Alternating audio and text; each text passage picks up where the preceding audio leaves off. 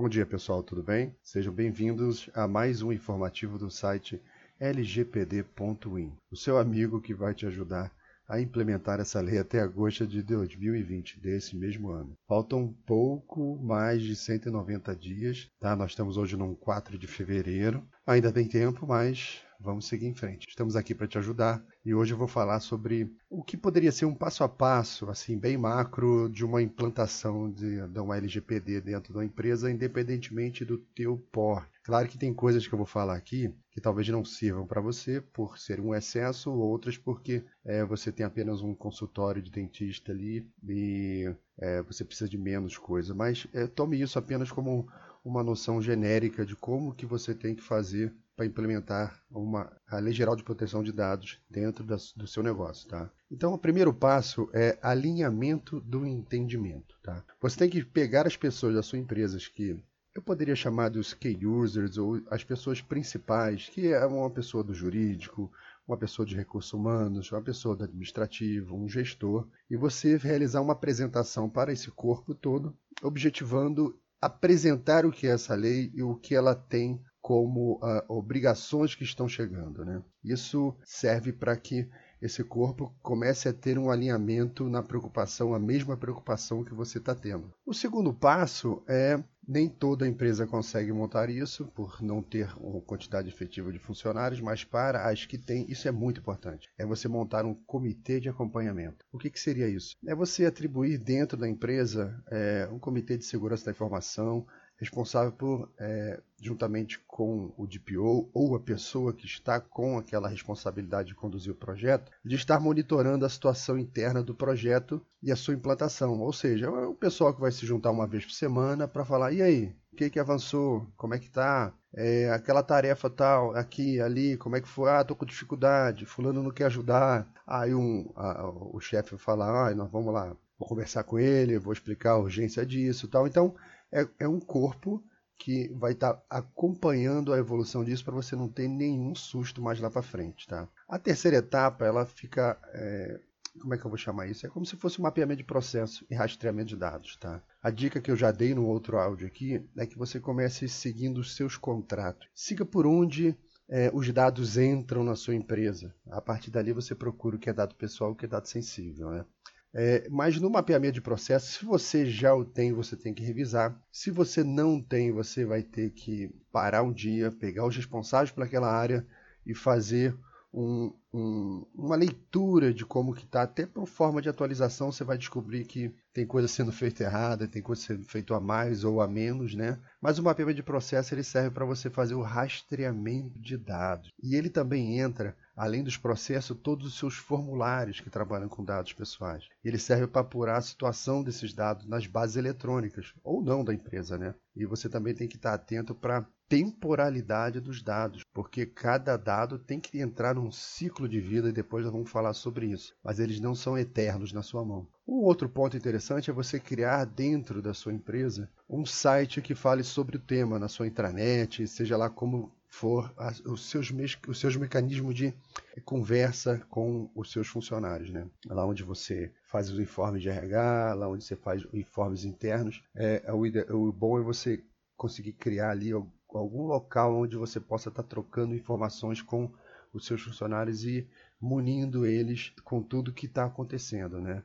Então ele é basicamente para atender o público interno. Também tem os fornecedores, é, não sei quem tem acesso né, à sua rede interna, mas ele serve para mostrar para todos os seus interlocutores o que está sendo feito nesse sentido, né? E é muito importante, é muito relevante, porque comunicação ela, ela não é dispensável de maneira nenhuma. A maioria dos problemas, desentendimento, ações erradas, se dá por comunicação ruim. Então, se você puder colocar essa camada de comunicação dentro do projeto vai te ajudar bastante, tá? Um outro ponto, que é o sexto ponto, que não, perdão, é o quinto ponto, que é bastante relevante dentro do âmbito da LGPD, é você criar rotinas de gestão de consentimento. Como a lei diz que você tem que pedir consentimento para é, manipular dados pessoais sensíveis, então você tem que ter uma gestão desse consentimento, ou seja, você tem que criar rotinas para gestão de consentimento, para obter dos titulares de dados pessoais é, a autorização para os devidos fins. Claro que se você trabalha no RH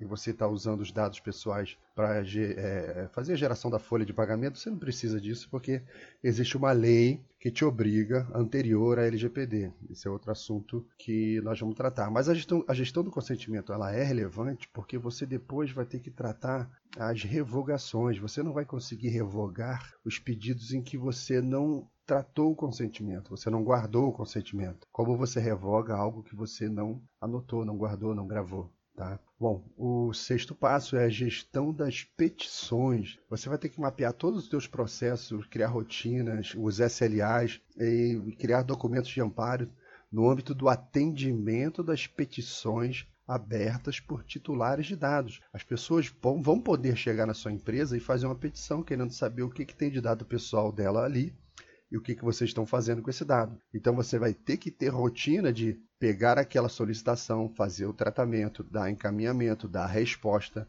Essas são as gestões das petições. O sétimo item é gestão de ciclo de vida dos dados. Tá bom, você está cheio de dados dos outros dentro da sua empresa, tem dado pessoal, tem dado sensível, eles tiveram um uso, é, é, um uso muito honesto, um uso é, é necessário e é como eu disse anteriormente, você não tem a obrigatoriedade, você na maioria das vezes também não tem a necessidade de estar guardando esses dados por toda a vida. Ou seja, todo dado pessoal e sensível na sua empresa, ela vai ter que entrar num ciclo de gestão, que é, normalmente é chamado de gestão de ciclo de vida dos dados, né? Que nada mais é do que você implementar, implementar políticas, processos e programas apropriados para gerenciar, gerenciar a forma de você coletar, processar, analisar, armazenar, compartilhar, reutilizar e eliminar dados protegidos pela LGPD. Então são essas as etapas: é coleta, processamento, análise, compartilhamento, armazenamento, reutilização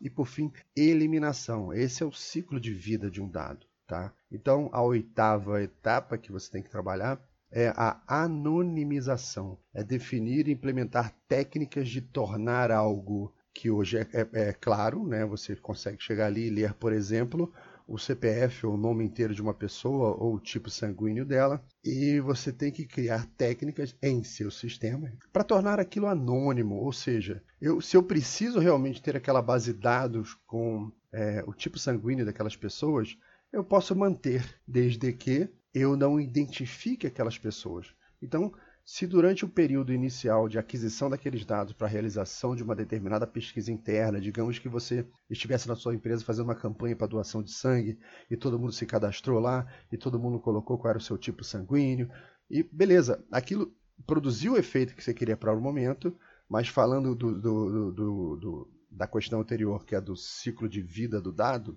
você não precisa guardar aquilo. Né? Você pode anonimizar essa base, você já fez uso dela. Então, se você precisar no futuro ter que fazer uma nova campanha, você teria que pedir permissão para todo mundo de novo para usar os seus dados, para fazer novamente um, um, processamento com aqueles dados. Então, a melhor coisa que você faz é anonimizar, até porque você vai, não vai ficar com aquele dado guardado, correndo o risco de você perder vazar esse que é um dado sensível e ser processado, né? Então você guardou algo, guardou algo que não tinha mais valor para você, mas tem um grande risco, né?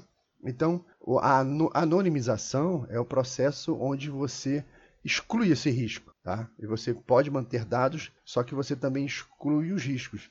E quando não são sistemas, a anonimização se faz através de eliminação de papéis. Então, é, criar uma política também de é, eliminação segura de papéis. Não é pegar aquele gaveteiro cheio de ficha das pessoas e jogar no lixo. Aquilo vai para um lixão e alguém pode pegar aquilo e não tenha dúvida, vai ter gente que vai andar pelos lixões atrás desse tipo de material só para processar as pessoas. Bom, então anonimização, tema muito importante, tá?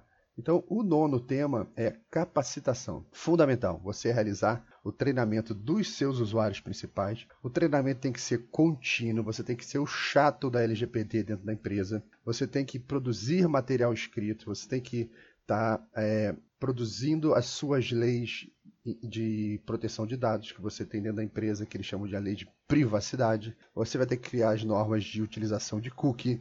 Você vai ter que é, seguir adiante na capacitação dos funcionários, realizando palestras. Você vai ter que capacitar outros colaboradores que possam estar no seu lugar, possam estar fazendo. É como se fosse uma evangelização. Você vai ter que fazer aquilo entrar na, na, na corrente sanguínea do pessoal, não só porque a lei está chegando, mas você vai criar sensores, que são pessoas que vão estar percorrendo todos os processos da empresa nas suas atividades normais, mas que elas vão ter a capacidade de reagir naturalmente ao encontrar uma situação que infringe a LGPD, porque todo o trabalho que você fez de você fez de capacitação, de impregnação das pessoas com aquilo que era o relevante no que tange a lei, essas pessoas quando olharem uma situação em que é uma situação de risco, elas vão te avisar. Olha, tive lá no setor tal, o fulano está trabalhando com dado assim XYZ, depois ele joga o papel no lixo, eu conversei com ele, ele ficou rindo, e eu preciso que você veja essa situação aí, eu queria dar esse alerta. Então, isso só vai acontecer se você capacitar as pessoas, se você impregnar as pessoas com essa informação de maneira que aquilo seja muito natural dela. Ela olhe e ela tem uma reação instantânea quando encontrar um, um, um, um determinado delito ou alguma fragilidade, né?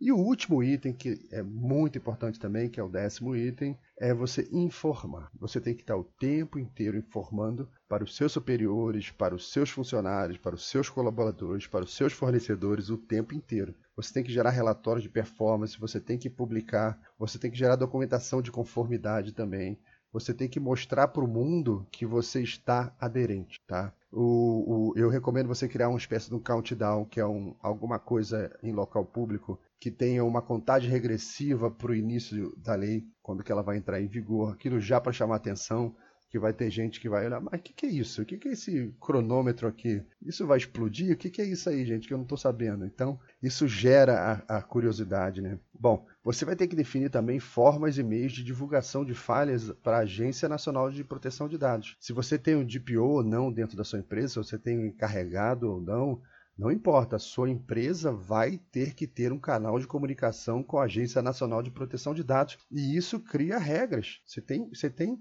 maneira de falar, maneira de perguntar, tá? Então você vai ter que estar muito atento é, e como fazer isso, tá? Você tem que informar principalmente os seus superiores, superiores têm que estar o tempo inteiro sabendo de tudo que está acontecendo. Tá? Então foram 10 passos para bem básicos para você fazer uma implementação dentro da sua empresa. Esse é um áudio que você vai acabar tendo que escutar algumas vezes, você vai encaminhar para alguém para escutar, porque é, o trabalho não é simples, não é apenas você corrigir o seu sistema ali, é um determinado formulário. O trabalho é enorme e nós vamos estar tá fazendo a abrangência de cada um desses pontos e muito mais. Isso aqui, é, se eu fosse fazer um PowerPoint aqui, é, seria acho que uns 10 ou 12 slides. É, e eu tenho apresentações sobre detalhamentos de LGPD que tem, você tem uma ideia, de 176 slides. Você vê como que o, o tema é complexo, né? E, mas a gente vai estar vendo isso tudo no curso que vai estar sendo lançado em, em, em breve, ele está sendo construído. E vamos lá, mais um dia de trabalho, mais uma semana. Fiquem com Deus e um abraço. Não deixe de visitar o site lgpd.in e lá a gente está alimentando com várias matérias, vários artigos, coisas que estão acontecendo no Brasil e no mundo, eventos, podcasts. É um material complementar que você pode estar se atualizando aí com a Lei Geral de Proteção de Dados. Em breve vou estar criando lá um canal de comunicação para a gente poder trocar ideias. Nós já temos um canal do Telegram que em breve eu vou estar publicando o link lá. E vamos em frente, gente. Um abraço para vocês, bom dia, bom trabalho.